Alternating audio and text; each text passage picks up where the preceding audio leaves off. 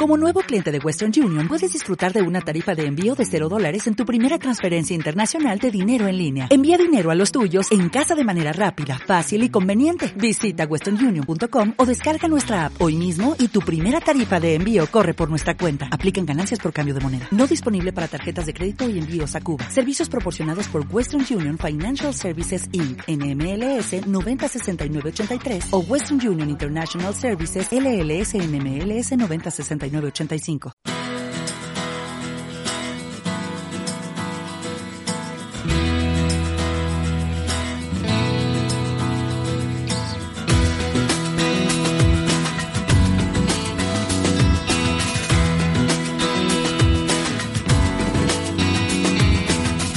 Después del trabajo, After Work, con Eduardo Castillo, Capital Radio.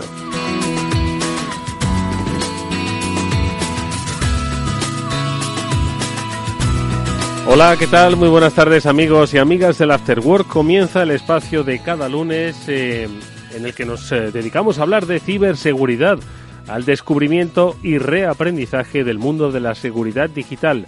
Hoy con un tema apasionante que muchas empresas deberían tener entre sus actividades y agendas habituales, agendas periódicas, que es básicamente conocer cuál es el grado de vulnerabilidad que tienen y por dónde podrían penetrar agentes no deseados en el corazón de la información de vuestra, de nuestra compañía. Hoy vamos a hablar del pen testing o de los test de penetración que se realizan de forma controlada para descubrir cuáles son esas vulnerabilidades a las que vuestra empresa está expuesta.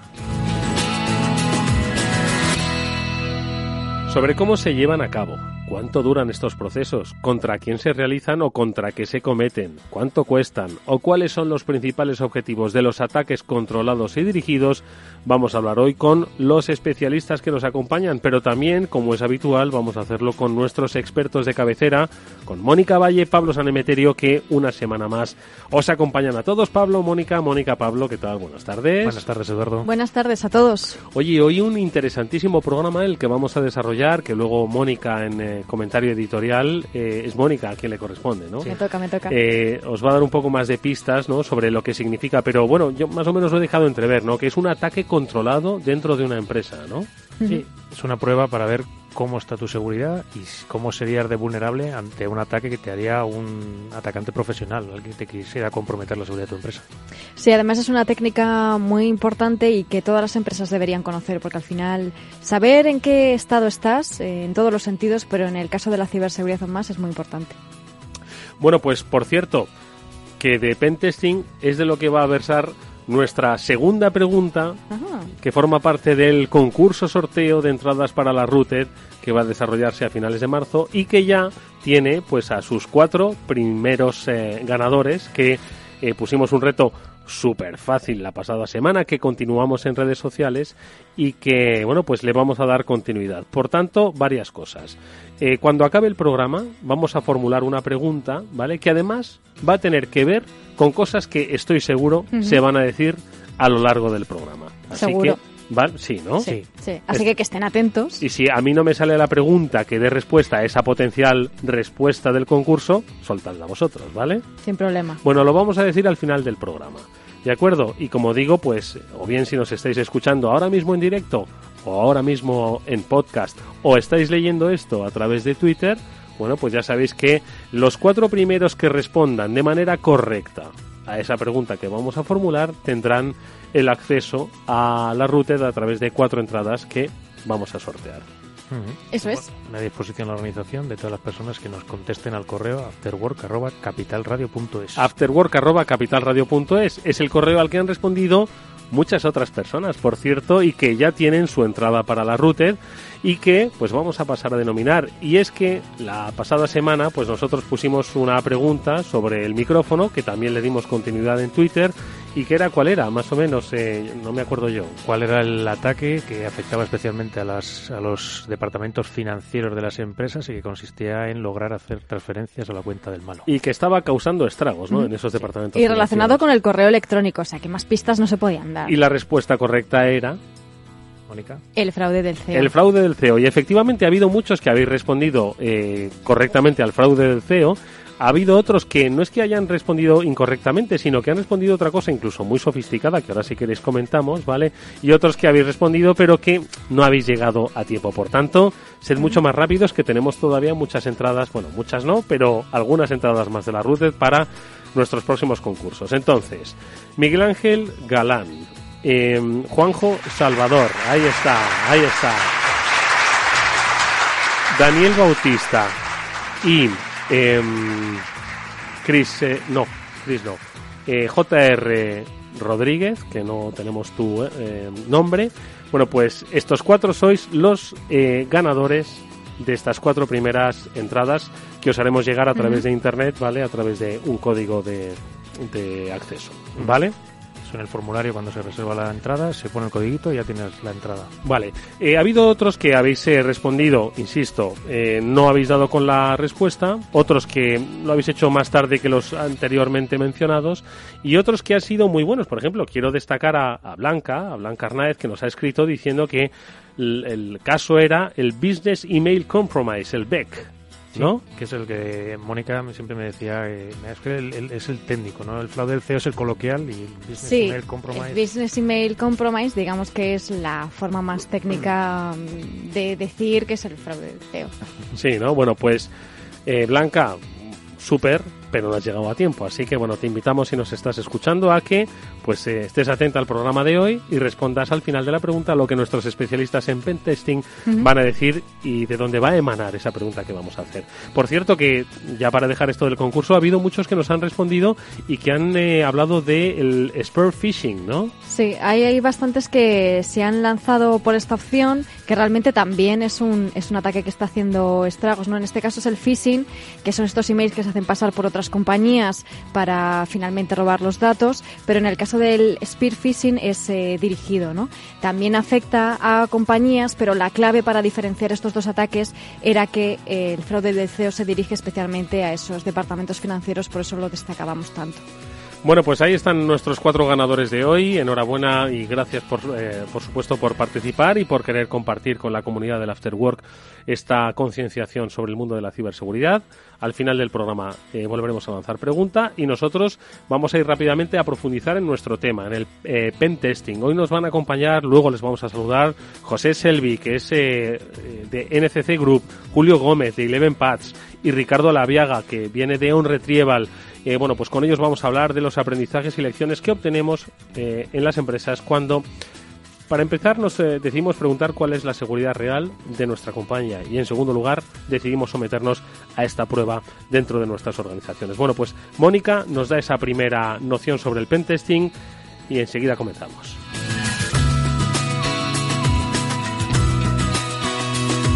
Si conoces a los demás y te conoces a ti mismo, ni en 100 batallas correrás peligro. Si no conoces a los demás pero te conoces a ti, perderás una batalla y ganarás otra. Y si no conoces a los demás ni te conoces a ti mismo, correrás peligro en cada batalla.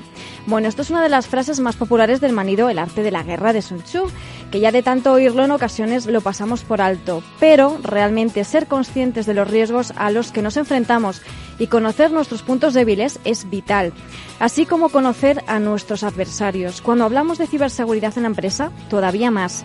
Y esto es lo que nos permite el pentesting. Las pruebas de intrusión o pentest son ataques simulados llevados a cabo en un entorno controlado por especialistas de seguridad. Estas pruebas revelarán si una organización es potencialmente vulnerable a ciberataques y también ofrecerá recomendaciones para fortalecer esa seguridad. En definitiva, prevención, conocer los puntos flacos de seguridad, verificar si los puertos están debidamente cerrados, si las credenciales son seguras o si el firewall está bien configurado son solo algunas de las tareas que puede descubrir un pentester que no debemos confundir con una auditoría de seguridad. Un buen pentesting puede ser la línea entre tener todas las papeletas para sufrir un incidente de seguridad o estar a tiempo para poner las medidas necesarias. Los pentester juegan entre el arte y la ciencia siguiendo una metodología muy precisa para descubrir vulnerabilidades, pero también echándole mucha imaginación. Hay que ponerse en la piel de un ciberdelincuente que quiere entrar en nuestro sistema. Una tarea nada sencilla que requiere para los profesionales formación continua, nuevos métodos y herramientas de pentesting, demostrar sus capacidades con certificaciones, compartir conocimientos en congresos y, en definitiva, muchas horas de trabajo. Todo para ayudarnos a conocernos mejor. Bueno, pues pues de eso vamos a hablar con nuestros invitados enseguida.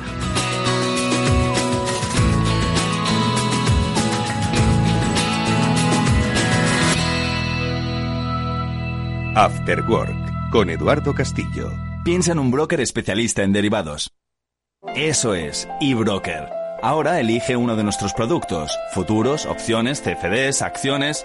Puede que no sea tan fácil. Por eso en eBroker hemos creado el primer comparador de productos derivados, poniendo a tu disposición de forma clara y precisa todo lo que necesitas saber antes de tomar tu decisión. Descubre más en ebroker.es barra comparador de productos. ebroker.es, el broker español especialista en derivados. El 80% de las cuentas de inversores minoristas pierden dinero en la comercialización con CFDs con este proveedor. Debe considerar si comprende el funcionamiento de los CFDs y si puede permitirse asumir un riesgo elevado de perder su dinero. Escuchar, hablar, hacer. Tres palabras que en CaixaBank definen nuestro compromiso contigo. Escuchamos para entenderte. Hablamos donde quieras y cuando quieras. Pero sobre todo, juntos, hacemos que avancen tus proyectos y los de la sociedad. CaixaBank. Escuchar, hablar, hacer. No te imaginas lo que nos ha pasado en la empresa. Nos han cifrado todos los datos y nos piden un rescate para desbloquearlos. Y todo por abrir un correo electrónico infectado. Menos mal que nosotros estamos protegidos con las soluciones de OnRetrieval que monitoriza, fortifica y gestiona la ciberseguridad de forma remota. ¿Y ellos pueden evitar que esto ocurra? Claro. OnRetrieval controla tus sistemas a distancia. Están vigilando las redes de tu empresa las 24 horas del día. Y yo que pensé que esto a las pymes no les podía ocurrir. OnRetrieval, especialistas en recuperación de datos, informática forense y ciberseguridad. Llámenos al 900-900-381. After Work con Eduardo Castillo.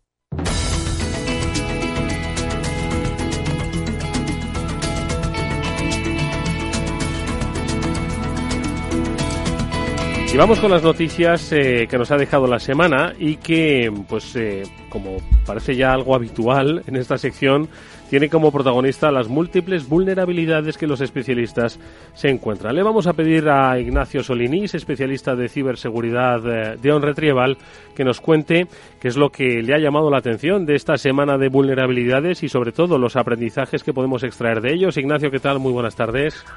Muy buenas tardes, Eduardo, a ti y a todos los oyentes de After Work. Esta semana, por fin, una buena noticia. Bueno, oye, eso está fantástico. Nos encantan, las, nos encantan las buenas noticias y más en el terreno de la ciberseguridad. Mira, eh, la cosa ha sido así. La noticia reza de esta manera. Miles de servidores de CIC de malware expuestos por una vulnerabilidad. Me explico. Una vulnerabilidad en un software utilizado... Que, cuál, es, que te iba a decir que cuál es la buena noticia de esto, ¿no? De ese titular, Ah, amigo, pues es que ahora lo verás porque, vamos a ver, esto se dice que es el Command and Control, ¿de acuerdo? Es una herramienta muy habitual utilizada por los creadores de malware ¿eh? para controlar, eh, monitorizar y extraer datos de forma no deseada eh, de, de, nuestras redes, de nuestros móviles, sobre todo, pues en fin, eh, incluso de los particulares, ¿de acuerdo? Eh, mira, te cuento, Cobalt Strike es una herramienta legítima, legítima prueba de, una prueba de penetración, un pentest, con una arquitectura cliente-servidor utilizada por investigadores de seguridad para probar resistencia de una red, de una organización contra ataques dirigidos. Sin embargo, en los últimos años, Cobalt Strike, se ha convertido en parte del kit, del maletín de herramientas utilizado por los desarrolladores de malware y grupos de cibercriminales. Los atacantes eh, aprovechaban Cobalt Strike para alojar sus servidores de CIC de malware que se comunican con equipos a través de beacons. Ay, ¿y qué eran los beacons, Ignacio? Que no me acuerdo. Bueno, pues para lo que entendamos todos, los beacons son balizas que pueden servir para localizarnos, interactuar con nosotros, que en definitiva se inventaron para transmitir información del usuario para una mejor experiencia de servicio. Mm. Y que sin embargo, pues pueden ser utilizados ahora para el robo de información que no deseamos compartir. Sin embargo, una vulnerabilidad en este software ha resultado clave para descubrir la ubicación de miles de servidores de comando y control de malware. Eh, este fallo eh, se encontraba en una cosa tan nimia como, bueno, pues un, un, fallo en el código servidor web al agregar un espacio en blanco adicional después del código de estado de la respuesta de HTTP. Al responder, pues generaba una pequeña, un pequeño bloque en blanco y esta particularidad en las respuestas del servidor se ha utilizado para investigar eh, a estos eh, malandrines del malware eh, por la empresa Fox IT para detectar las comunicaciones entre los bicos y sus servidores que se, han, se hayan realizado desde el año 2015. Pues desde este año hasta el pasado mes de enero de 2019, cuando los desarrolladores de Cobra Strike corrigieron finalmente este error, los investigadores de Fox IT han investigado un total de 7.718 servidores y aunque, eh, como cabe esperar, muchos de ellos de los investigados son legítimos, también se incluyen servidores de CIC de malware, vinculados, por ejemplo, pues vamos a poner, saber, la unidad de piratería gubernamental APT-10 de China, el troyano bancario Bokbot, el Carbank, en fin, por citar algunos de los sospechosos habituales, como se mencionaba en Casablanca. Mira, desde el laboratorio en Retrieval, aunque esta es una buena noticia, ya que han conseguido sacar por lo menos del mercado una temporada eh, a estos gestores de malware, queremos em, llamar la atención en tres aspectos. Primero, la necesidad de testar nuestras redes con alguna empresa de pentesting. Eh, si nunca lo hemos hecho o nos hemos visto comprometidos, amenazados o atacados en alguna ocasión. Segundo, formación para todos los colaboradores y trabajadores que se conecten a esta red, por pequeña que ésta sea. Siempre os hablo de lo mismo, eh, el famoso enemigo interno, el que no sabe que lo es, ¿vale? La mala utilización.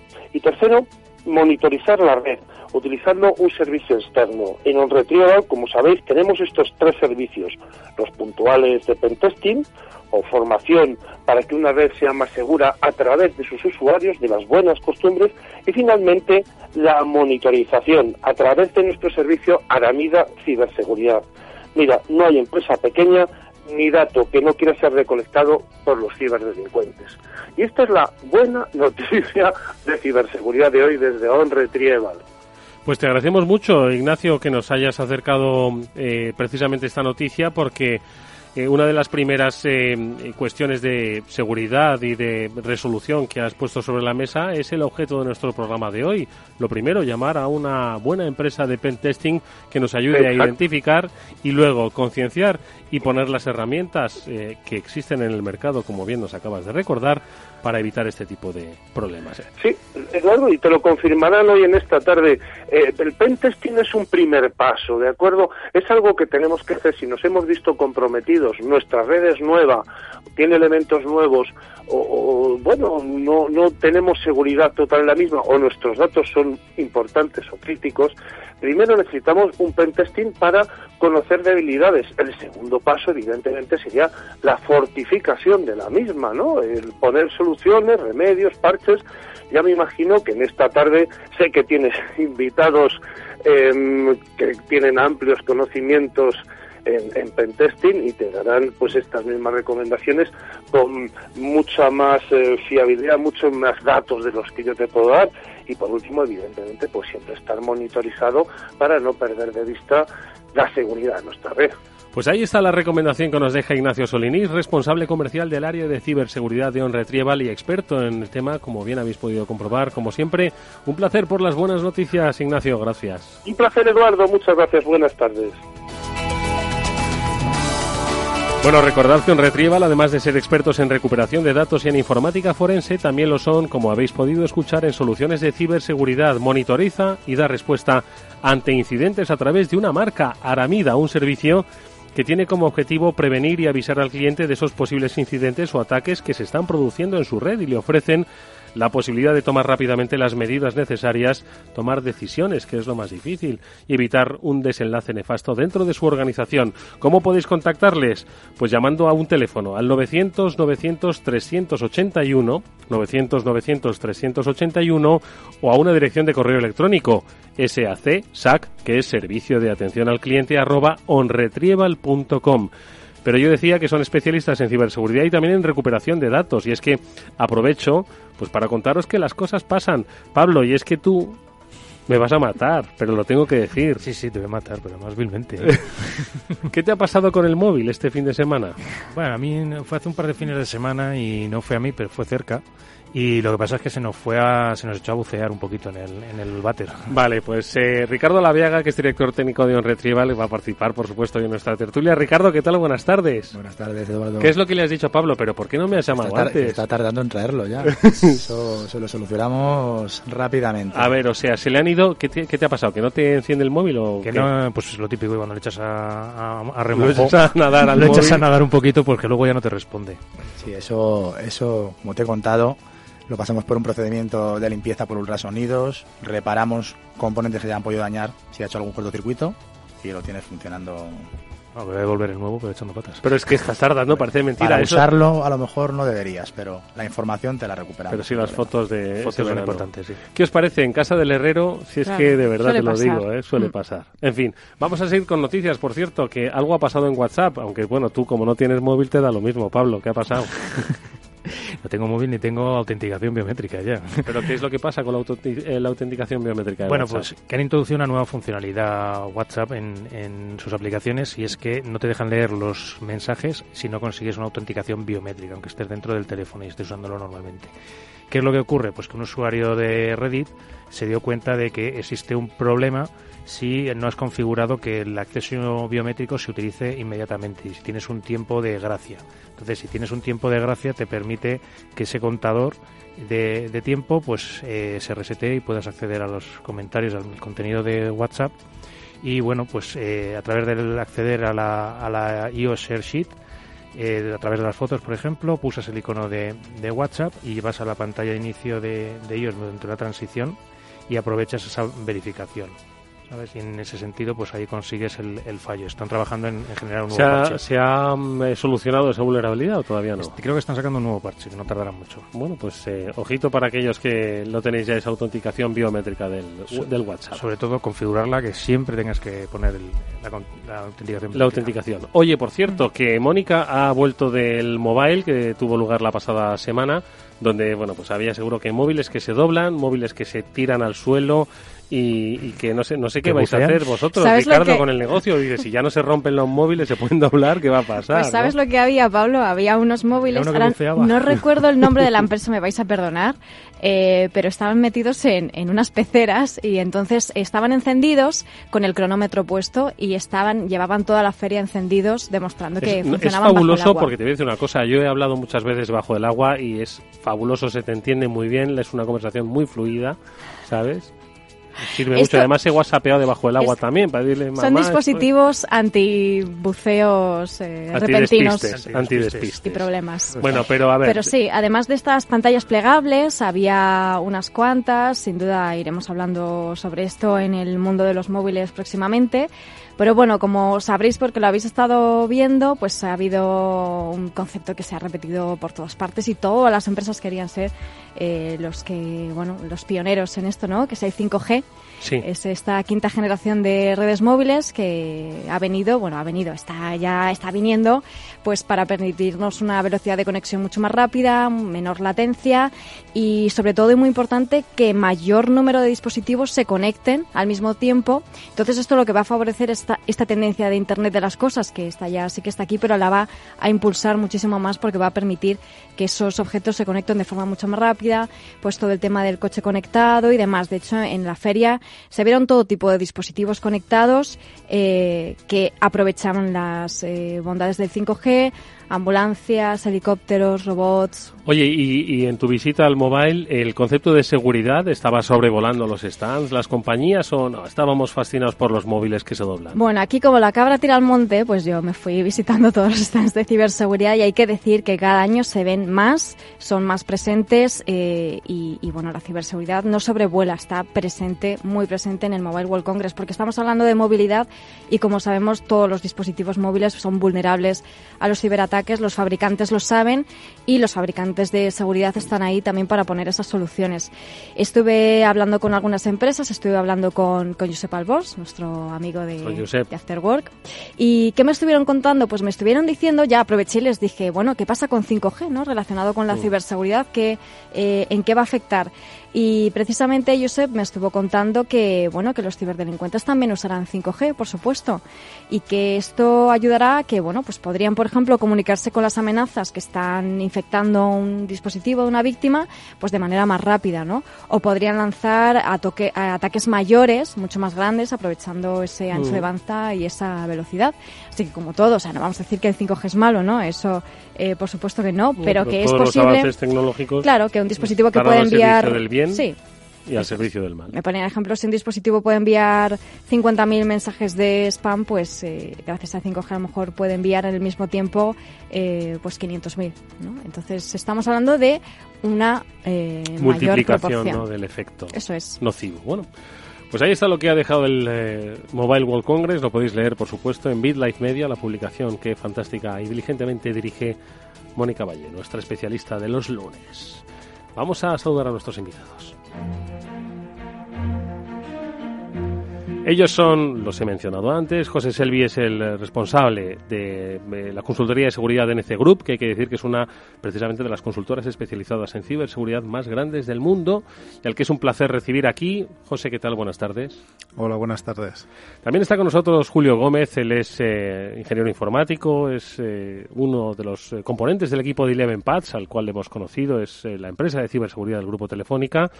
También con experiencia en el mundo del pentesting, Julio, ¿qué tal? Buenas tardes. Muy buenas tardes. Y a nuestro Ricardo Laviaga, que ya hemos saludado antes, director técnico de Retrieval. Ricardo, te saludamos de nuevo, bienvenido.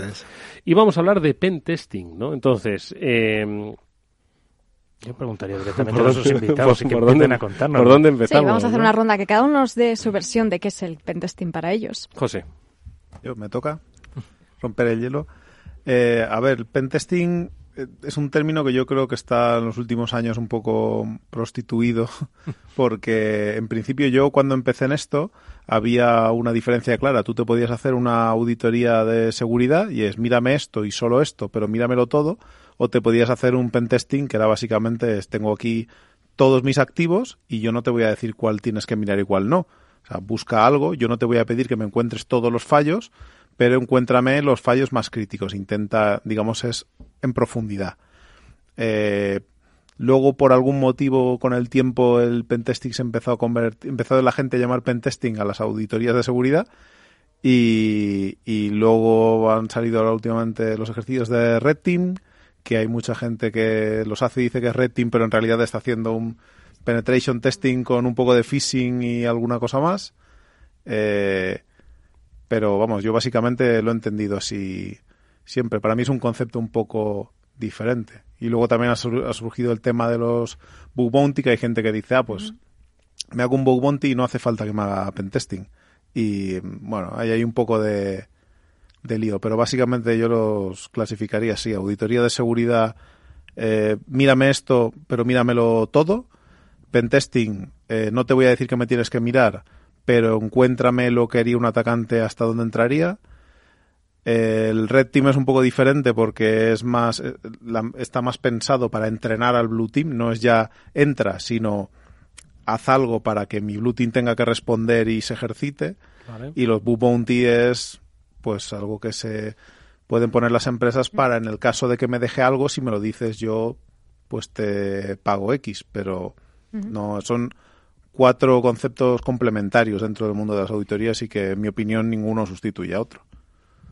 Bueno, lo, ha contado bastante bien escrito, dice Julio, ¿y ahora qué digo yo? no Básicamente, lo estaba pensando exactamente, que lo ha definido también, además estoy totalmente de acuerdo con él en el tema de la diferenciación entre esos diferentes proyectos, a lo mejor sí decir que eh, los test de intrusión suelen estar acotados en el tiempo, ¿vale? Mientras que un análisis de vulnerabilidades, por ejemplo, al final el tiempo se mide en, base al número de activos, ¿vale? Si tienes que analizar 100 IPs, pues eh, hay unas unas fórmulas más o menos para decir pues esto van a ser 3, 5 días. Sin embargo, en el test de intrusión es la empresa el que te dice pues mira, quiero que durante 5 días intentes atacarme con todo lo que tienes para intentar comprometerme.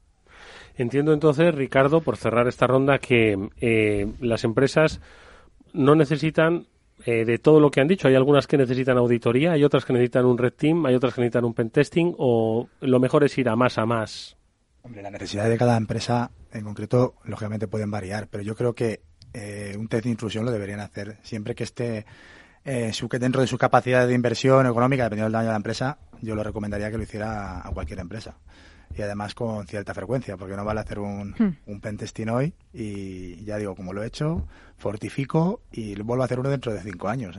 Cada vez que haces un cambio en la bueno, ¿qué empresa en un año no ha hecho cambios en su infraestructura, cambios en los software que emplea, cambios y cuántas vulnerabilidades aparecen en un año nuevas? Entonces, el hecho de, de hacer un pentesting y luego solo mantener la auditoría continua, Mm. yo creo que no, que no es suficiente, que habría que hacerlo con más frecuencia, no esperar años o, o no volver a hacer nunca ninguno, que yo- habrá casos seguro, seguro que nos, no lo podríamos encontrar.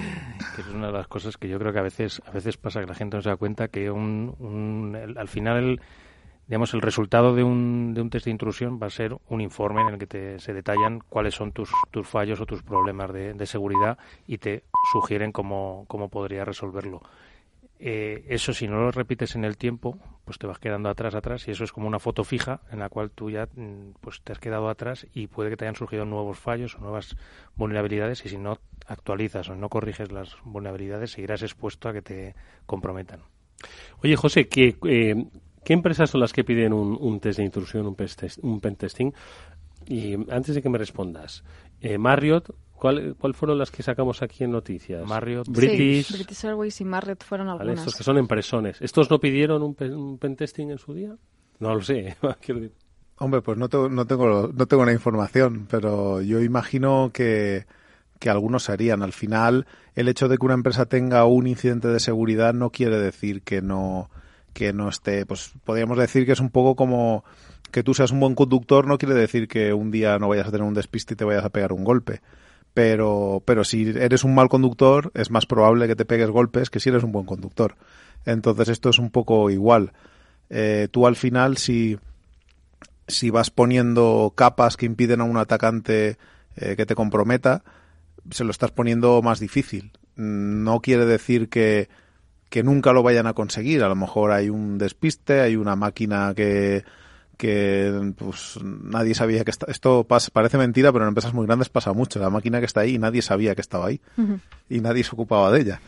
Y, y estas cosas pueden pasar también, pero bueno, hay que intentar que, que no pasen poniendo esas capas, haciendo los pentesting y bueno, y otras muchas cosas que tampoco voy a hacer una lista como ahora estamos hablando de pentesting, pero pero vamos. No, solo, solo mencionar, si no recuerdo mal, el, ata- el ataque de British Airways fue a la cadena de suministro, fue, fue- fue a uno de sus proveedores. Y así les inyectaron el, el- bueno, les inyectaron, así les, les metieron el código malicioso en, en la pasarela de pago, ¿no? En la web, si no, si no recuerdo mal. Sí, es verdad, Es tienes toda la razón, fue a través de la Eso- pasarela de pago. Ahí Sí. estaríamos en la constancia de cada cuánto, si estaban haciéndolo, cada cuánto estás haciendo ese, ese pentest, porque seguramente, supongo, aquí estoy especulando, ¿no? Pero si te han inyectado ese código malicioso, si se hubiera auditado la web justo después, podrías haberlo encontrado, ¿no? O sea, en ese periodo de tiempo hasta que encuentran el, el, el fallo es en, en el que estuvieron comprometidos. Claro. Supone que, bueno, también los hay malos que corrigen el fallo para que ya no les quites de en medio, con lo cual ahí ya no- igual no lo detectabas, pero sí que es cierto que eso es lo que siempre hemos hablado muchas veces, que tu seguridad no termina en tu, en tu frontera o en tu perímetro, tienes que ver también con Sí, quién trabajas proveedores. y con tus proveedores para ver cómo, cómo funcionan. Incluso yo no, no iba a decir que les auditen a sus proveedores, pero al menos sí que les informen, algo- les enseñan algún informe de que ellos lo han, lo han solicitado y han tenido. Hay empresas que, que te exigen determinadas auditorías y determinados niveles de auditoría para trabajar contigo directamente. Sí, Sí, ya se cada está... vez más- y cada vez más, yo Mm, creo. Se está exigiendo cada vez más. Incluso y hay a que... veces, pe- perdón. No, que incluso a veces de, de alguna empresa concreta. Oye, pues yo, ¿quieres ser proveedor mío? Te tiene que pasar una auditoría esta empresa, que es la empresa en la que yo confío. Bueno, y iba a preguntaros un poco cómo es vuestro día a día en, en, en el pentesting, eh, José. Julio, contanos un ¿Cómo es poquito un día, cómo es un día, cómo es un día en la normal vida de de un, un pentester? De un pentester. de un pentester? Bueno, pues te levantas, ¿no? Te la cocina, ¿Te tomas un Desayunas. café? te tomas un café. No, bueno, eh, depende mucho de la empresa, ¿vale? Eh, pero lo normal, así más a grandes rasgos, es que, eh, pues bueno, te van llegando los proyectos, ¿vale? Como decía antes, van muy acotados en el tiempo, entonces, pues a lo mejor un test de intrusión normal, si es desde fuera de la oficina, es decir, sin estar en las instalaciones de cliente, lo normal es que sea entre 3 y 5 días, ¿vale? Dentro de la instalación de cliente, pues a lo mejor se puede alargar un poco más. Pero bueno, si es desde fuera, pues vas a la oficina tranquilamente y, y, haces las pruebas que tienes que hacer. Y si estás en cliente ya suelen ser mucho más divertidos, ¿vale? Entre otras cosas porque encuentras más cosas y sueles ir a la oficina, te dan una toma de red, hay veces que ni siquiera la gente de allí sabe que estás allí haciendo un, un, test de intrusión, así que tienes que tener también un poco de cuidado. Yo he tenido compañeros que le han rodeado el equipo de seguridad, ¿vale? Diciéndole tú quién eres y qué haces aquí. eh, pero es una profesión de riesgo, ¿eh? el pentester. Pero teóricamente la empresa que hace os, os facilita algo, o sea, cuando, cuando una empresa os llama, ¿por qué os llama? ¿Y en qué momento os llama? ¿En qué momento de su vida empresarial os llama? Pues yo siempre digo que hay dos tipos de empresas, las que están concienciadas y te llaman para prevenir y las que dicen me acaban de atacar, ven y averigua por qué. ¿Vale? Entonces ahí suele, suele ¿Cuántas son las mayores, las primeras o las segundas? Las primeras, yo creo. ¿Vale? Eso está bien. Por suerte bien. las segundas no son tan habituales. ¿Vale? O sea, sí es cierto que cuando pasa el segundo caso es cuando se pone dinero sobre la mesa y ahí dices, ven con todo lo que tengas, ¿vale? Porque necesito solucionar esto rápido. Pero lo normal yo creo que es de las primeras. Lo que pasa es que, no, a ver, lo que pasa es que también es porque el tipo de empresas con las que trabajamos nosotros son de las primeras. Pero tampoco me atrevería a decir que si ponemos en un palito, palito en unas y en la otra, no vayamos segunda, a ver el otro vaya, caso. Yeah. Tomás, sí, sí, que, sí que pasa que las empresas que, que sufren un problema sí que vienen mucho y te dicen, quiero que me hagas una auditoría para ver por dónde han entrado. Y ya es un poco una, desde mi, en mi opinión, es una aproximación un poco incorrecta. Una auditoría es para ver si, si te has dejado algo o si algo no lo tienes bien. Entonces, te han entrado, lo primero que tienes que hacer pues será un forense claro. para saber cómo te han entrado, más que una auditoría, porque yo te hago un pentest y yo te puedo encontrar un fallo pero no quiere decir que sea el mismo fallo por el que han entrado los otros. Uh -huh. Luego ponte seguridad. Y cuando te hayas puesto, porque si no esto pasa, si a mí me si contratas un pentest y no has hecho nada para garantizar tu seguridad, va a ser la fiesta de la espuma. O sea, entro por aquí, entro por allá y al final se va a acabar el tiempo y, y vamos, has encontrado tantas cosas que no yeah. que se van a pasar. Entonces hay veces que es mejor, vale, pues voy a ponerme la seguridad, un poco de consultoría, me voy a poner la seguridad. Ahora que creo que lo tengo más o menos bien, voy a hacerme auditorías, pentest, y entonces ya vas un poco eh, va hilando fino, sí, vas, vas un poco... Pues claro, cuando hacéis normalmente un, un pentest, ¿Cuál suele ser el resultado? Ya que soléis ser en empresas que normalmente os lo piden porque suelen trabajar bien la seguridad, ¿suele ser difícil encontrar el, el punto de, de entrada y, y, tomar el control de algún sistema importante?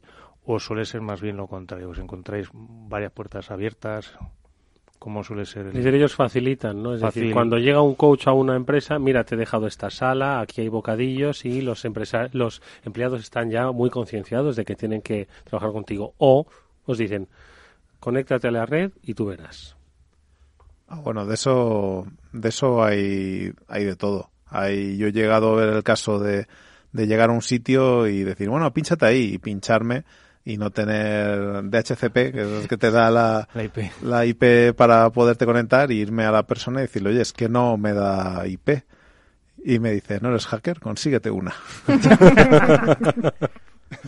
Pero claro, luego lo que hice fue quedarme la suya y eso no le hace tanta gracia. Porque en la etiqueta del ordenador ponía cuál era la su cuando fui a su mesa la etiqueta ponía su IP. Y entonces me fui, tiré su ordenador de la red y me quedé su IP. Ah, claro. y, y, volví a su mesa y le dije, no te preocupes, ya tengo ya IP. tengo una. Te había retado, pues ahí tienes.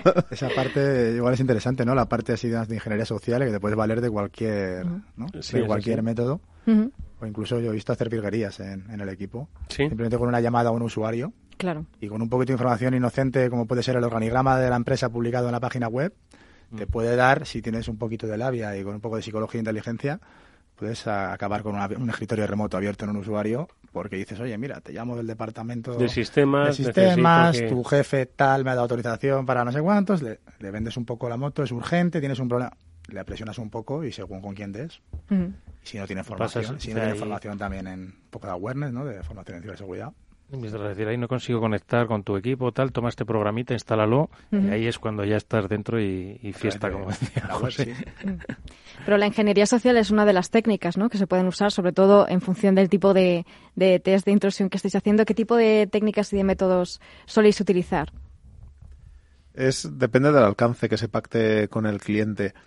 En los, normalmente las técnicas de ingeniería social por algún motivo se utilizan más en los ejercicios de Red Team que los pen testing, yo por lo menos en el tiempo que estaba haciendo, normalmente te dice, no, los usuarios no me los molestes, no sé qué. Dedícate al sistema, ¿no? Sí. Sí, a lo mejor puntualmente, si, si a lo mejor has terminado más o menos rápido, has comprometido la red entera y a lo mejor te sobra un día todavía de proyecto, lo hablas con el cliente y te dice, pues mira, si quieres, haz algo de ingeniería social para ver si nuestra concienciación a los empleados también funciona. Oye, y con respecto a las empresas que decía Julio, dice aquellas que están concienciadas y quieren ver un poco cuál es el estado, aquellas que han sido atacadas quieren saber por qué y por dónde. Eh, me voy a las primeras. Eh, aquellas que están concienciadas, cuando os piden, os solicitan un, un test de intrusión, un pen testing, eh, ¿qué tipo de empresas os encontráis? Aquellas que creen que están muy fortificadas, aquellas que saben que no están fortificadas pero quieren hacerlo, aquellas que tienen la sospecha de que lo están pero no se lo acaban de creer del todo. A ver, ¿qué hay? Yo creo que un poco de todo. Por ejemplo, bueno, con todos los que manejan tema de, de pagos online, ¿vale? Como tienen que pasar eh, un estándar que es PCI, pues al final les obligan una serie de auditoría y de test de intrusión al año, ¿vale? Entonces, por ejemplo, todo tema de bancos, pasa de pago, e-commerce, etcétera, etcétera, etcétera, están obligados a, a pasar este tipo de auditorías pero luego tienes un poquito de todo, pero normalmente son empresas grandes, ¿vale? O sea, muy grandes en España, lo que sería el IBEX 35, ¿vale? Y, y, empresas grandes, como digo. Hmm. Que, que, se creen muy seguras, que se saben muy seguras, que piensan erróneamente que están muy seguras. José. Mm, bueno, yo la mayoría, por ejemplo, nosotros trabajamos mucho con el Reino Unido, por ejemplo, y, y uh, los trabajos salen cosas. Eh, no sabría decirte, probablemente cuando sale algo mm, suele ser un poco sorpresa porque sí que están invirtiendo en hacer las cosas bien y cuando sale algo normalmente, bueno, muchos de ellos es por tema, algún detalle fino. Eh, luego, como decía Julio, también hay proyectos que son un desastre, que dices, uff, esto... Pero cuando trabajas con empresas que la madurez de seguridad es buena, normalmente suele ser cosas de esas a nivel de, de detalle. Pues alguien que, pues a lo mejor un desarrollador ha metido la pata haciendo algo y luego eh, pues los test que pasan en integración pues a lo mejor no eran los mejores y no lo ha detectado y acaba en producción o algo de eso pero pero vamos, yo hoy en día con empresas maduras en seguridad te encuentras a veces fallos muy muy gordos, pero pero la mayoría encuentras cosas, porque al final encuentras cosas, pero no de estas de mm, auditoría que hago hasta el fondo que te metes. Eso ya depende de los clientes que tengas, los maduros que sean, pero clientes maduros se lo toman en serio. Hmm. ¿Cuáles son los fallos más o menos habituales o los más comunes que se suelen eh, cometer, pero fallos graves, ¿vale? No los fallitos estos de quizá la gente ya está más madura, sino cuáles son los fallos, entre comillas, más típicos que se suelen ver. Pues, por ejemplo, yo creo que en los últimos años los temas de serialización han sido una fiesta. De hecho, hay gente que se ha sacado montones de dinero en bug explotando fallos de serialización porque si te encuentras una aplicación web que tiene un fallo de, de serialización, eso es prácticamente Ejecución de código. ¿Cómo es? Sí, explícanoslo un poco. ¿Qué es un fallo de serialización? Sí, a ver, un fallo de serialización es básicamente que eh, cuando las aplicaciones van a transmitir datos de, pues, de unos componentes a otros, una de las maneras de lo que hacen es coger lo que se llama en programación un objeto, que básicamente son una serie de datos y, y una serie de métodos, podríamos decir, que manejan esos datos, y entonces lo, se convierte como en una cadena de texto eh, que luego eso se puede enviar a otro componente y ese otro componente deshace ese proceso y vuelve a tener el objeto. ¿Vale? Entonces el, el tema es que cuando ese, esa cadena de texto eh, pasa por las manos del usuario, o del atacante en este caso, puede manipularla. Entonces, imagínate que la aplicación manda un, una clase, un objeto coche, y tú tienes la cadena, y a mí me llega, y yo cojo y digo, vale, pues yo le voy a devolver a este otro componente, en vez de la clase coche, eh, la clase mm, dame la pasta, por poner un ejemplo. Eh, que bueno, no, no es así tan sencillo porque tiene que ser una clase que el otro componente conozca y normalmente tienes, a veces tienes que encadenar. Alteras esa, ese texto, ¿no? Alteras Para- ese texto y entonces consigues que, que el módulo que recibía esa que recibe esa cadena actúe de una manera diferente a como, a como el desarrollador eh, Sí, no- pensaba. No, transforme el objeto inicial, sino que lo, tra- lo transforme pues en función de los intereses que tú le has, le has predeterminado. ¿no? Exactamente. Y entonces eso hay veces que es muy grave porque si consigues encadenar los objetos adecuados, directamente te da acceso al servidor, puedes ejecutar lo que quieras en algunos casos. Y entonces eso ha sido un fallo eh, bastante grave de los últimos años. De hecho, ha habido charlas en conferencias y Pero de eso, eh, ¿han sido conscientes las empresas de que les podía pasar, de que les estaba pasando? Pues esto en principio yo, por lo que hablo de memoria, pero yo creo que las empresas en su momento, hace unos años, se confiaron porque al principio nadie había sacado esas cadenas que tú tienes que encadenar esos objetos para que al final conseguir este resultado dañino. Entonces era una vulnerabilidad casi teórica. Era sí, esto se podría hacer, pero tendrías que encontrar los objetos que encadenándolos hacen esto. Y entonces un poco las empresas decían, ah, sí, sí, bueno, tendrías que, deberías de, va, no tiene mucha importancia. Y claro, luego el tema ha sido que cuando empezó a haber gente, eh, investigadores de seguridad, que empezaron a publicar eh, cadenas eh, que se utilizan en entornos de en frameworks conocidos que podían hacer esto y entonces ya directamente encontrabas un fallo y ya cogías la cadena que ya había hecho otro y lo usabas, pues entonces empezaron ahí a encontrarse un montón de, de- claro las empresas em- entonces empezaron a pensar en que en que no podían coger un objeto serializado cualquiera que les manda el usuario y deserializarlo y usarlo.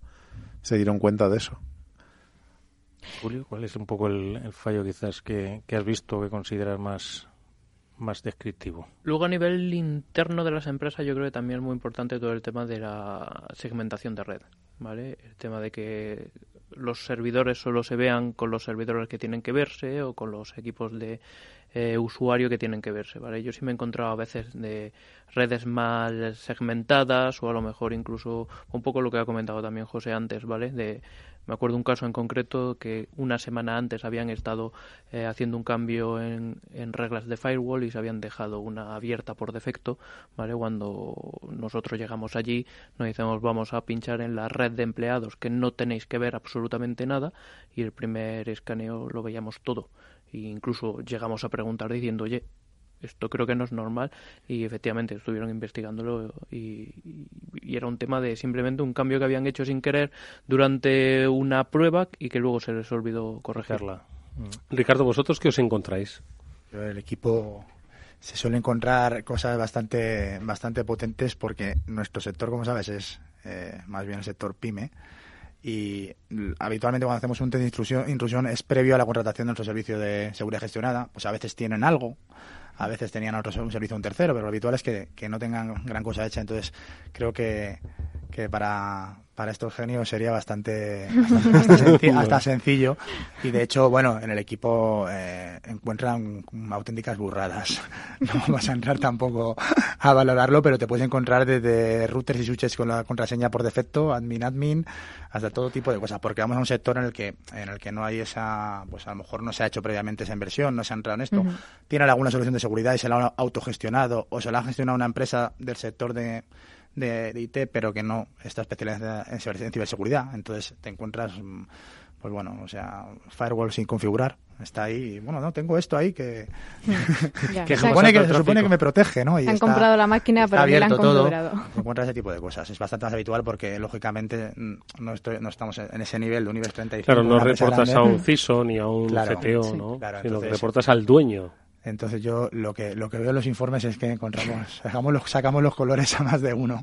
No, pero, es bueno siempre. ¿eh? No, sí, porque al final yo creo que es poner a la gente frente a su realidad, a un IBEX Mm. 35 o a una pyme, ¿no? Eh, entonces lo que decíamos antes, la frase de eso no puede ser, eso lo vimos, lo vimos mucho, pero porque al final tienes ahí un poco finalmente si tienen un servicio de una empresa, de otra tercera empresa que les lleva, porque son empresas que no tienen a lo mejor un departamento de, IT, entonces si tienen un servicio de un tercero que les lleva el IT, hay un poco, se lo toman a veces un poco como si fuera un ataque o un, y no, o sea, no es como que estás poco menos que... Va a ser un servicio que se va a dar en paralelo y Poniendo en duda el trabajo. De, claro, y ellos, ellos, van a dar, eh, justamente, en, base a nuestros informes, van a realizar toda esa fortificación con nuestras recomendaciones, entonces no es... Pero a veces sí que desde un principio se lo pueden tomar un poco, ¿no? Como si, si estuvieras de una forma un poco a la defensiva, ¿no? Entonces ya sí. poniéndole en evidencia delante del, jefe, básicamente. pero ¿no? es así, es todo lo contrario, es para mejorar y que no, que no tengan un problema grave. Mm. Oye, permitidme que hagamos una brevísima pausa y enseguida seguimos hablando con nuestros invitados. Estamos hablando de pen testing. After Work, con Eduardo Castillo. Usted domina la inversión, ve oportunidades donde otros ven coincidencias, puede correr con los toros o puede sentirse cómodo con los osos. Así que no desperdicie otro PIP y únase a eToro. Vea por qué tantos grandes traders nos eligen como su principal plataforma de negociación. eToro. Su capital está en riesgo. ¿Te gustaría pertenecer a un club que te permita ahorrarte comisiones en tus inversiones en fondos, acciones, ETF y robo-advisors? ¿Quieres relacionarte con las personas más destacadas del mundo financiero y formarte con ellas? ¿Has pensado alguna vez en pertenecer a un grupo de personas como tú y llevar tus finanzas al siguiente nivel mientras te diviertes? Todo esto es Zona Value Club y muy pronto podrás unirte a nosotros. ¿Quieres saber más? Visita zonavalue.club. Zonavalue.club. Juntos somos más fuertes. Cuando por fin le regalas a tu hijo la batería completa, con su bombo, su caja y sus platillos, estás pensando con los pies. Y si puedes pensar con los pies, puedes pensar con los pulmones. Reciclando latas, bricks y envases de plástico en el amarillo, ayudas a mantener el aire limpio. Piensa con los pulmones. Recicla. Ecoembes, Federación de Municipios de Madrid y Comunidad de Madrid. Finambés Nuestros clientes dicen tener la garantía de que tienen los mejores productos, que es otra de las cosas que consiguen los inversores de banca privada. muchas veces a eso no accedes a través de entidades financieras tradicionales si no tienes unos volúmenes de inversión muy grandes. Invierte en los fondos líderes del mundo como Vanguard, BlackRock, Pictet y con las comisiones más bajas del mercado. Invierte como si tuvieras millones desde tan solo 3.000 euros. Finambes.com. Fácil, transparente y rentable. After Work con Eduardo Castillo.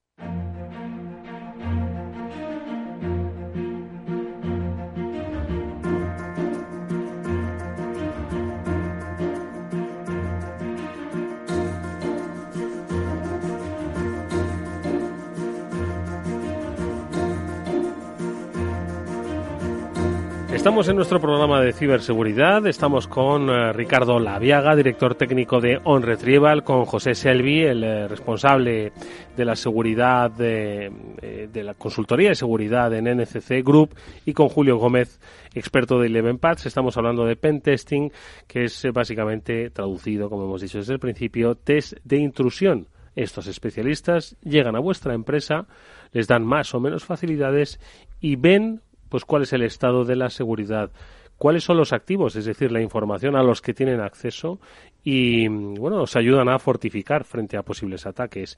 Em, ¿Qué más cosas crees que es importante que mm. nos cuenten nuestros invitados, Mónica? Pues mira, Eduardo, precisamente en función de esa información, esas facilidades que le den las empresas a los pentester, pues hay diferentes formas o maneras de realizar estas pruebas de intrusión.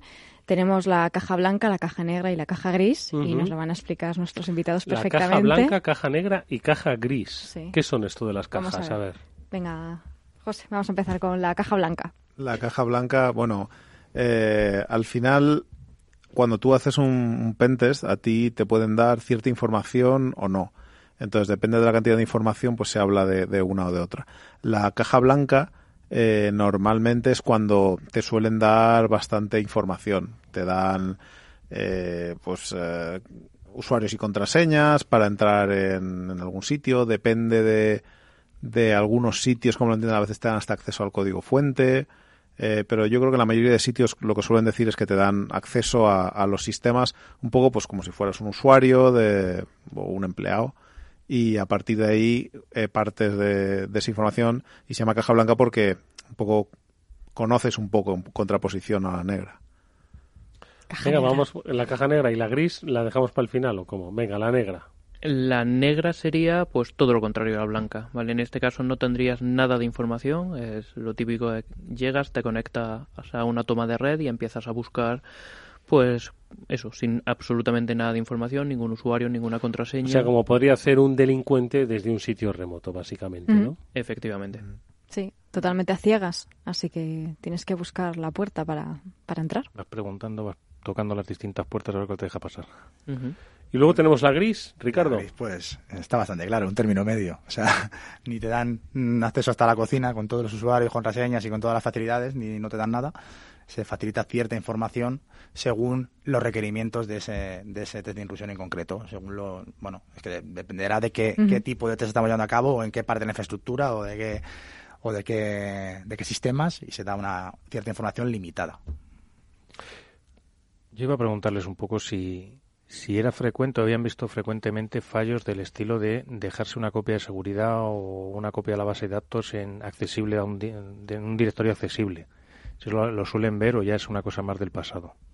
Porque es que me estoy acordando del caso, por ejemplo, del profesor que, que se dejó el examen en la zona pública y la gente tuvo acceso a él. ¿Aquel de la Universidad de Extremadura puede creo ser? que sí, creo que era de Extremadura, la universidad. Yo personalmente a ver, yo eso concretamente hace tiempo que no lo veo. Supongo que también porque la mayoría de las empresas a las que audito lo tienen todo montado muy en plan DevOps mm. y entonces, eh, como quien dice, todo está programado y todo está las máquinas se despliegan a lo mejor la máquina que estás auditando en una hora va a dejar de existir y se generará otra.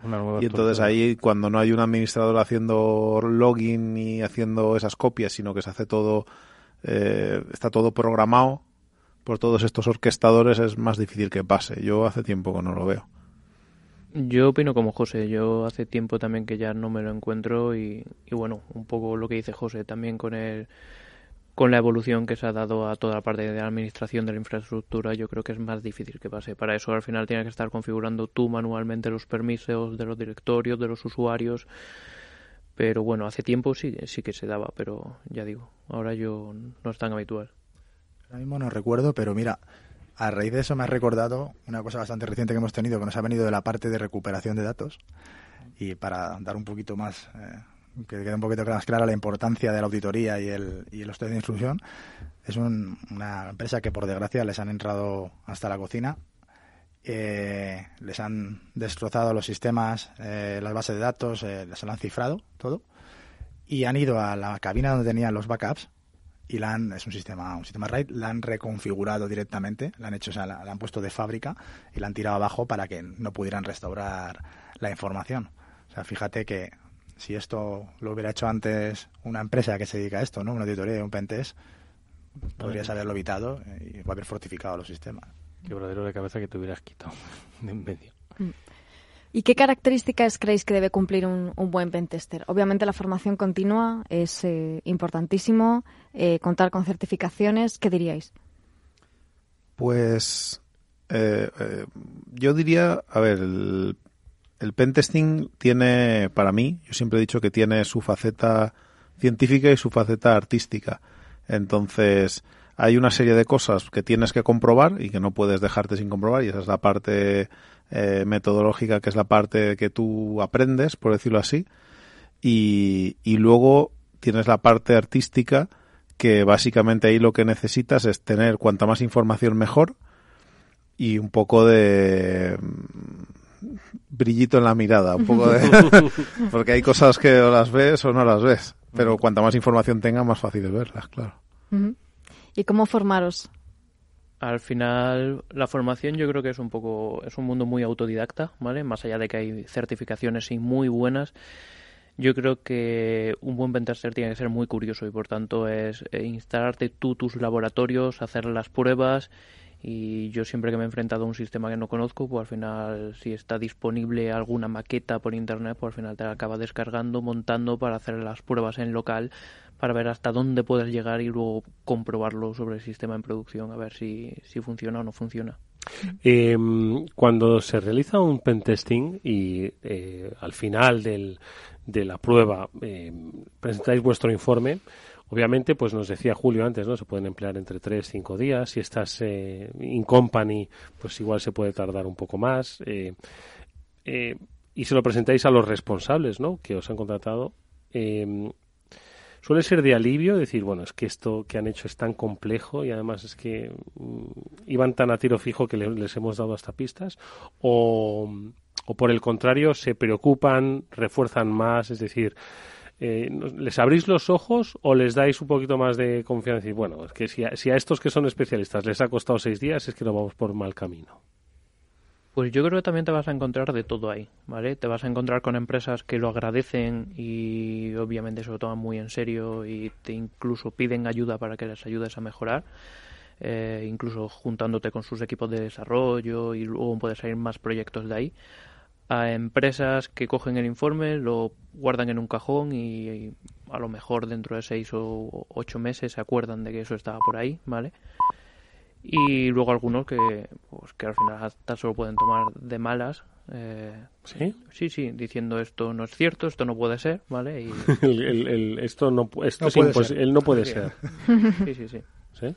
Y en esos casos, ¿cómo, cómo les ¿Cómo soléis convencer para decirle, oye, pues mira, si has sido y has sido por aquí, o cómo le, te lo llevas la manita que, para que lo vea? seguro que a Hacienda no le dicen esto no puede ser. ¿eh?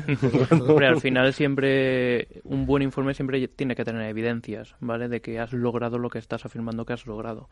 Entonces, si consigues, por ejemplo, acceder al servidor central de una empresa y eres capaz de sacar una captura de pantalla demostrando que has estado dentro de ese servidor, incluso con información crítica de la empresa, pues tú puedes no creértelo, pero yo te estoy enseñando una información que si no hubiese accedido no podría tener acceso a ella. Sí, un informe bien, un informe bien hecho, ya sea de un pentest o de pericial o cualquier tipo, si, si presenta las evidencias de forma de forma correcta es irrefutable, o sea que por mucho que no Voy a cambiar ser, la pregunta. lo puede demostrar. O- ¿Os ha tocado alguna vez ir de la manita con el cliente para enseñarle cómo lo habéis hecho, para que viera los pasos que habéis seguido para llegar al punto? Yo he llegado, sí, de, bueno, de la manita, a lo mejor abrir una sesión de estas de, pues en alguna reunión que compartes escritorio y, pero eso más, eso pasa alguna vez si a lo mejor, a lo mejor los desarrolladores no entienden muy bien y lo tienes que explicar, pero no, yo creo que el que, el que se pone, como decía Julio, que se enfada, ese no, no está abierto a que le expliques que se equivoca, está enfadado y ya está.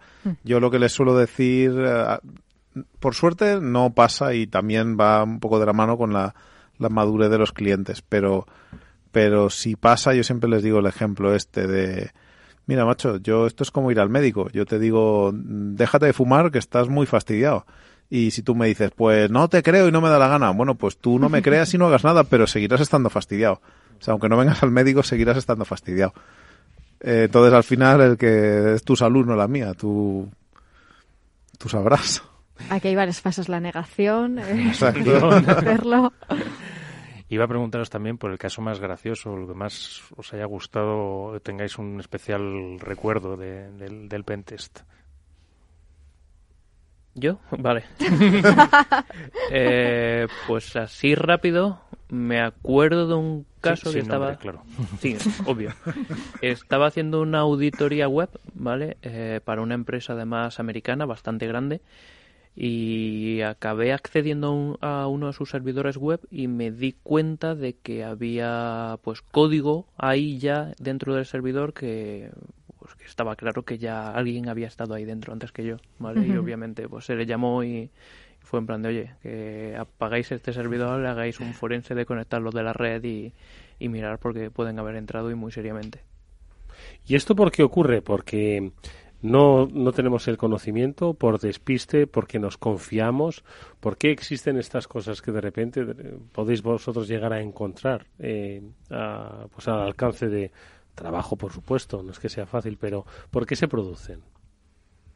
Sí, normalmente, ya te digo, hay de- varios modelos de empresas. Hay empresas que tienen un grado de madurez menor en el que ocurre pues porque no han prestado la suficiente atención que la que tenían que prestar y no han hecho las cosas como tenían que hacerlas. Y luego hay otros casos en los que la empresa sí que eh, tiene madurez y se hace eh, pone toda pone las capacidades y en esos casos es eh, pues porque han tenido un despiste o porque hay algo que no se les ha ocurrido o a veces incluso porque de repente estás haciendo una auditoría y se te ocurre y esto y si hago esto qué pasa y a lo mejor no se le había ocurrido a mucha gente y no lo habían tenido en cuenta. Por eso salen muchos book bounties de estos eh, que la gente reporta en, en empresas grandísimas como Google como Facebook.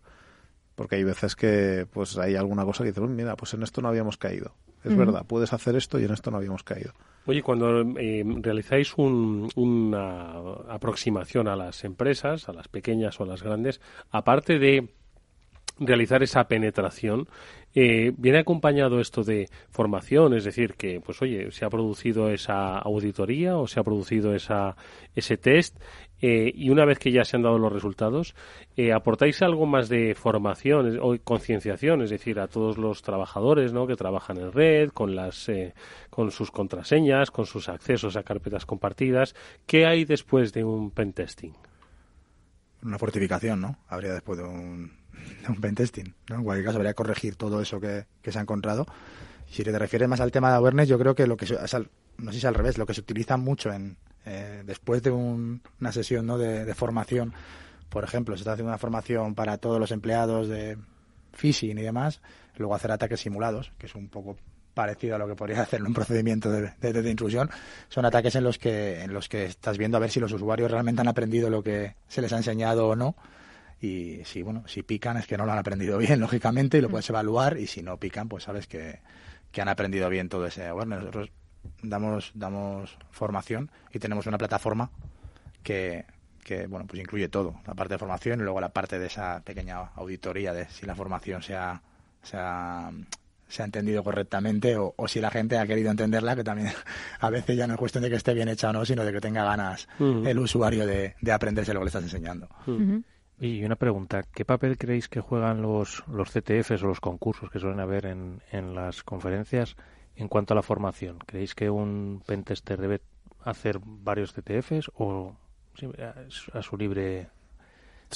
Es un poco diferente a, a hacer un, un pentest real. Está claro que las personas que son buenas haciendo CTFs por lo menos tienen la materia prima para, eh, para hacer todo tipo de pentesting, auditorías de seguridad, lo que sea. Pero en, sí el trabajo es, es, eh, es un poco diferente. De hecho, puede haber personas que sean eh, muy buenas haciendo CTFs y no serán malos haciendo pentesting, pero no tienen necesariamente por qué ser tan tan buenos. Y luego a lo mejor hay personas que son muy buenas haciendo pentesting, pero luego haciendo CTFs, y de esto puedo decir un ejemplo muy claro, yo. Entonces todo depende de cómo sea. Por ejemplo, los CTF son, son de respuesta muy rápida porque estás compitiendo por ver quién lo saca antes. Eh, y cada uno tiene una manera de, de trabajar. Y yo, por ejemplo, tengo una curva eh, durante, que digamos, las primeras horas que yo estoy auditando algo, no saco nada, nunca. Porque lo miro todo, me gusta mirarlo, entenderlo todo bien. Y entonces esa, esa curva que hago yo hace que para los CTFs yo sea demasiado lento para sacar cosas. Pero luego, sin embargo, en el largo plazo sí que acabo sacando muchas cosas. En proyectos, eh, pues eso, cuando yo veo unos días y me lo estoy... Me cago en la mar. Y me se lo nos ha caído un vaso, a- nada, se nos Nada, ha caído un, un vaso. Eh, nada, vamos a continuar, no pasa nada. No pasa nada, seguimos funcionando. El, el- el- lo que iba a preguntar, los CTFs, Julio, ¿tú cómo los ves? Pues a mí me pasa un poco como José. Realmente participar, participar en CTF no he participado nunca. Sí es cierto que luego a lo mejor me he entretenido en, en acceder a ellos y hacer las pruebas por curiosidad mía, ¿vale? Eh, considero que son interesantes, se pueden aprender cosas, pero también hay veces, yo me he encontrado con CTFs que ya no es pensar como un atacante o pensar como el desarrollador, sino pensar como la persona que ha puesto la prueba y que, son cosas que nunca te vas a encontrar en la vida real. Más de idea feliz. quizás. Efectivamente, de idea feliz. Oye, el, el concepto del, del pentester, eh, corregirme si me equivoco, surge eh, quizás para el común de los mortales era cuando pues eh, a un hacker eh, le ponían digo, como hemos crecido todos con la denominación hacker, de, de, con esa visión negativa, aunque aquí no la tenemos ni mucho menos, ¿vale? Estamos hablando de los piratas, ¿eh? Los malos son los piratas y los hackers son buenos, son constructivos. Entonces, eh, ¿os acordáis cuando pues se ponía aquellos de pues em, eh, oye pues un hacker no pues eh, que, lo ha hecho antes no mal pues se ha puesto al servicio de la empresa o bueno se pone el, conocimiento que tenían antes un poco en, en, el lado oscuro lo han puesto al servicio de la empresa. Es ahí donde nace el, concepto de pentesting. De cambiar el sombrero negro por el sombrero blanco. Sí exactamente. Sí. No ¿Cómo lo veis? No todos los pentesters tienen que venir del lado malo, no tiene por Efectivamente. Yo creo que cada vez pasa menos, ¿vale? Porque ahora ya sí hay gente que empieza en el lado bueno y puede ser muy bueno en el lado bueno y no has pasado antes por el lado malo. Hace unos años, ¿no? Igual. bueno, efectivamente. Era más habitual, ¿no? Sí, Sí, yo pienso eso. Siempre se ha hablado de Kevin Mitnick y demás, que eran los grandes hackers de la historia de, Estados Unidos, que, empezaron todos en el lado malo y que luego acabaron trabajando para empresas. Sí es cierto que a día de hoy también todavía se dan casos de este estilo. No me acuerdo del nombre, pero eh, los que sacaron los primeros, no me acuerdo cómo se llama, cuando se hackea un iPhone. Eh, los jailbreaks ¿vale? Eh, creo que alguno de ellos acabó trabajando también para Apple incluso, para ayudar a proteger sus siguientes dispositivos, ¿vale? Pero pero no sé, o sea, yo creo que ya no es tan habitual, ¿vale? Y además que también es cierto que las leyes se han reforzado muchísimo y cosas que antes eran alegales, por así decirlo, no estaban eh, reguladas, a día de hoy casi todos los países tienen una regulación muy clara de qué se puede hacer y qué no se puede hacer, entonces... hay un problema, ¿eh? Porque depende en qué país estés eh, desarrollando ¿no? tu actividad o tu curiosidad, pueden darte una recompensa o puedes acabar, en, los juzgados. Es un caso, el caso de España es bastante diferente, por ejemplo, de Estados Unidos. Entonces, eh, aquí realmente hace este caso famoso, creo que era, era parte del Ministerio de Justicia y demás, que encontraron un error de seguridad muy raro en la plataforma que utilizan que te, permitía acceder a cualquier expediente. Eh, ¿Eso aquí en España? Sí, fue hace un par de años. Sí, ah, efectivamente, el Sí, y este chico acabó acabó denunciado, lo, lo reportó y acabó, acabó Sí, efectivamente que al Menos, Al menos en un principio denunciado, luego no sé cómo acabó la cosa, pero... Porque hay mucha gente que a veces que en lugar de entender que te están diciendo que tienes un fallo, corrígelo, es como... Claro, pero digamos que hay unos límites también hasta donde puedes llegar. Claro. Porque en el caso de los pentesters sí que te están dando esa autorización, ¿no? Pero si tú accedes, digamos, lo estás haciendo a lo mejor con una buena intención, estás descubriendo una vulnerabilidad de una empresa para luego reportarla. Pero mientras estás haciendo eso, estás haciendo algo que es ilegal. Sí, lógicamente cuando es un, un, de intrusión contratado, tienes todas las autorizaciones para hacerlo, lógicamente.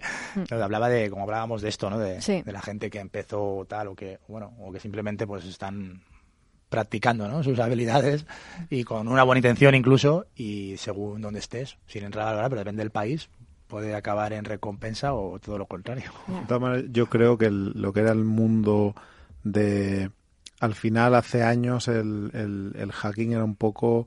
Eh, gamberretes. No, no, es que tú al final lo que hacías era una gamberrada. No, Hoy en día, cuando hablamos de los malos, hace, un montón, hace años, cuando hablábamos de los malos, era como hablar de un chaval que te ha hecho una pintada. Pues uno ha cogido y le ha puesto cuernos a Aznar en la web de, pues hombre, bien, bien, lo que se dice bien no está. pero, era una gamberrada. sí, es una gamberrada. Es como hacer un graffiti, o sea, es... Pero hoy en día cuando hablamos de los malos es gente que roba millones de euros. Está, está invirtiendo incluso el crimen organizado que lo hemos visto más de una noticia, en todo el tema de ransomware y demás, es que es más rentable que la droga y que otros negocios mm. sucios que tienen ellos. ¿eh? Y están llegando a invertir invertir en desarrollar todas estas, estas mucho más limpio además además pasa otra cosa y es que la, la industria de la ciberseguridad eh, como cada vez es más fuerte demanda más gente de la que el mundo, o sea, de estas personas, vamos, las personas que hoy en día pues pueden ser chavales que son gamberros, que podrían ser los que se eh, reciclan, para dedicarse a esto, al final es poca gente comparado con toda la gente que necesita la industria. Entonces, eh, hay veces, hay veces no, muchas veces necesitas coger a gente que ves que tiene actitudes y, y de hecho muchas empresas nosotros lo hacemos, los, los, formas, los coges de la universidad y dices, si ves uno que sabe, lo fichas. Y si eh, pero para terminar de completar la plantilla, pues te vas a la universidad y haces pruebas y dices, el chaval que ves que me vale, lo meto en un training y lo tengo tres meses y luego, o seis meses, y luego a, un contrato y a trabajar. Estás planteando uno de los problemas quizás de- del mundo actual de la ciberseguridad, que es precisamente siempre se habla de la parte de talento y de conseguir talento. ¿Os resulta difícil encontrar gente eh, formada o luego ya una vez les formáis os cuesta retenerlos cuando están formados? Nosotros, particularmente nosotros, tenemos... en general en varias empresas que sé que has Sí, pasado por el en, sector. en- en varias empresas. Eh, depende de, de la empresa, porque cada, cada empresa ofrece o es capaz de ofrecer eh, unas condiciones, y no me refiero solamente a dinero, a, a, a los trabajadores. Eh, Son condiciones de todo tipo. También el tipo de trabajo que haces también es una condición. La libertad es una, una condición. Entonces hay empresas que les cuesta más y otras que les cuesta eh, menos. Nosotros en España no tenemos un, grado de rotación muy alto en, en- en mi empresa concretamente. Pero, pero por ejemplo, cuando te pones a buscar gente, nosotros por ejemplo que exigimos que se hable inglés más o menos aceptablemente bien y empiezas a poner condiciones, luego al final sí que eh, pues fu- es una dificultad. Cuanto más requisitos pones, eh, es una dificultad. Oye, eh, volviendo a un tema que ha dicho Julio, eh, cuando ha- hacía referencia a las pasarelas de pago, ¿no? Y que tienen la obligación, ¿no? Legal de hacerse varios pentesting, pentesting al año. Yo me pregunto, y siempre lo hemos comentado aquí, que si hay empresas donde tienes que tener un extintor y además sufrir una serie de revisiones, puede que el extintor no lo utilices nunca, donde tienes que tener una alarma para la pues, escalera de incendios, un extractor de humo, tienes que cumplir una serie de cuestiones. ¿Por qué?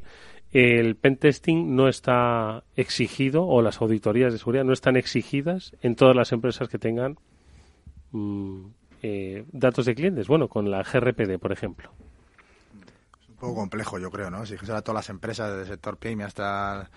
Al final yo creo Sí, que... pero a todas les exiges el De hecho, extintor, ¿eh? Se está a avanzando todas. cada vez más, ¿no? En tema de, de tratar de que las empresas tengan ciertas certificaciones o ciertos mínimos, cumplir con ciertos mínimos, pues solo con la GPRD lo podemos ver, que se exigen, se van exigiendo mínimos, se va avanzando, pero al final es, es complejo, ¿eh? ¿no? A lo mejor tener que exigir a cualquier empresa que tenga que hacer cuatro pentesting al año, ¿no? En muchos sectores se exigen, porque por ejemplo en sector bancario, en Mm. juego online, en, hay una serie de sectores en la que sí que te obligan a tener. El problema con los pentes también es que no es como un extintor. Un extintor está muy claro. Tienes que tener un extintor y un extintor vale X. Y Ya. ya está. Pero te tienes que hacer un pentest. Te tienes que hacer un pentest es... ¿De qué?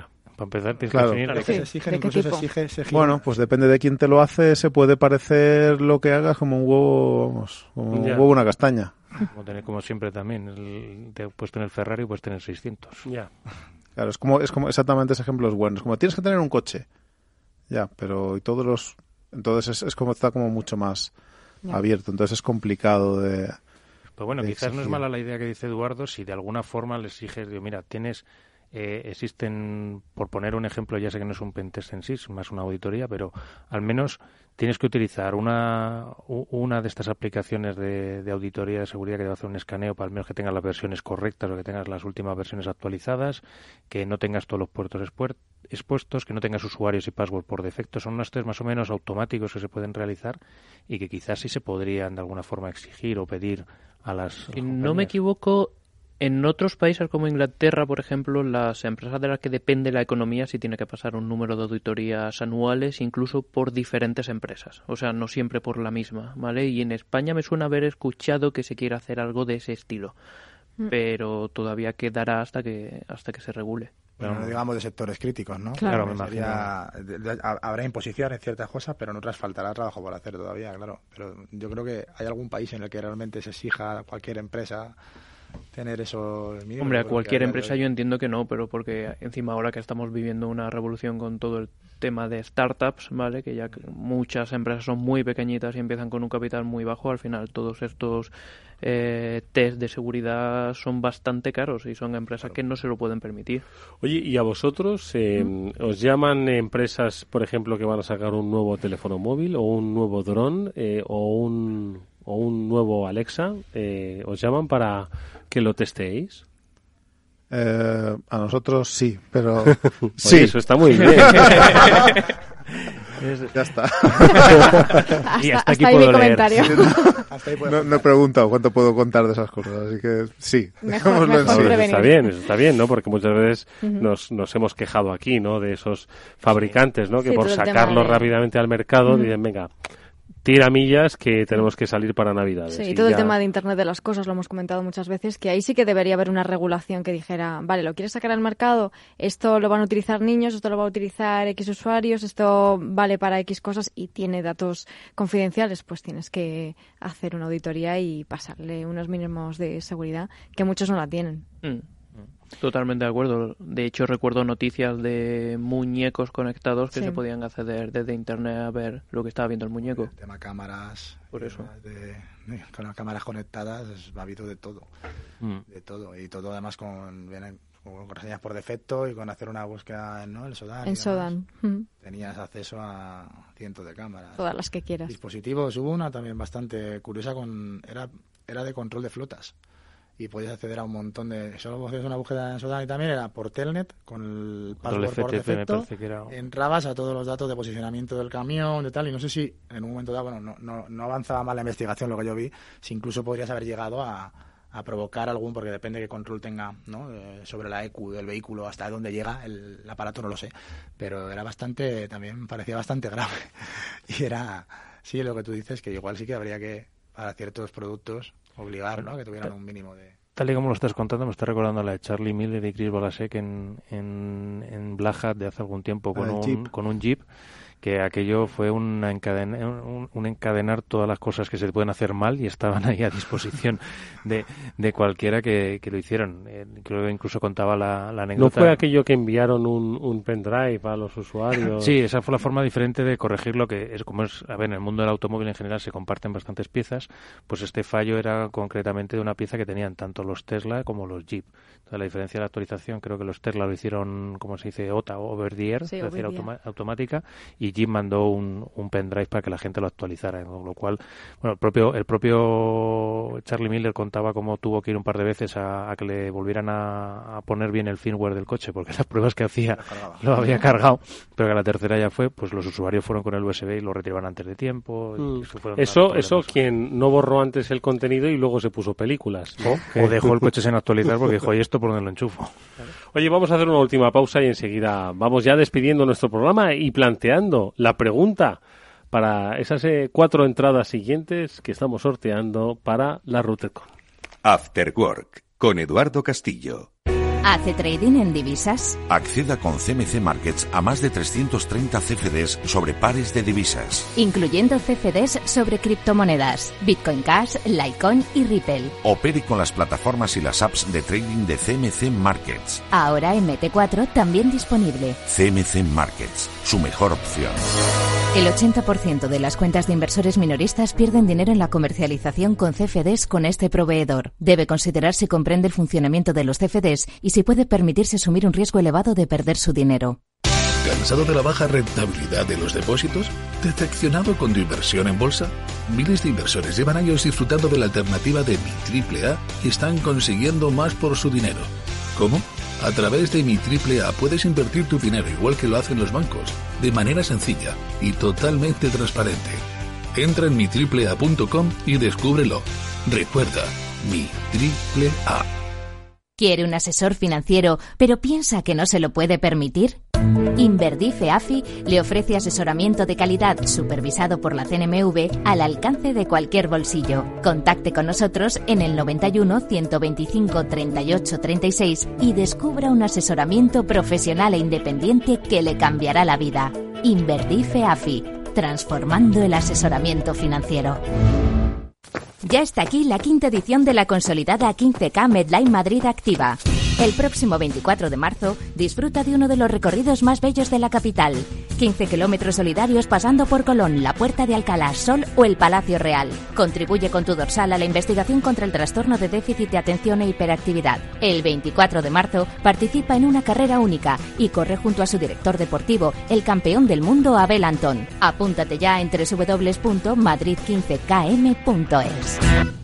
After Work con Eduardo Castillo.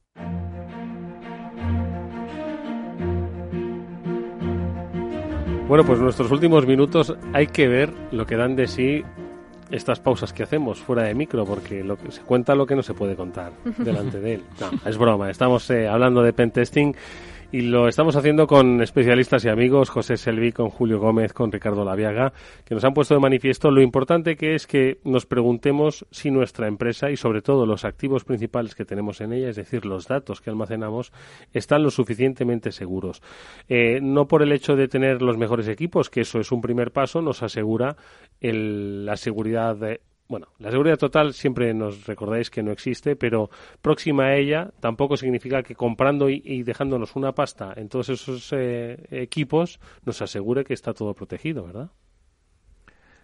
Es que siempre se sabe que la seguridad 100% no existe y que, bueno, aun, aun poniendo los mejores equipos, las mejores herramientas, siempre queda. Siempre decimos también, me gustó el enfoque que, hacía alguno de nuestros eh, compañeros de programas anteriores en los cuales decía que es que si la amenaza ha llegado hasta el usuario es que han fallado todas las partes técnicas anteriores. Entonces, en ese sentido, cuando la amenaza llega hasta el usuario final, pues muchas veces es cuando se consigue acceder, de, entre comillas, de manera fácil. Pues la verdad es que es una interesante reflexión. Si ha llegado al usuario es que toda la parte técnica eh, ha sido vulnerada.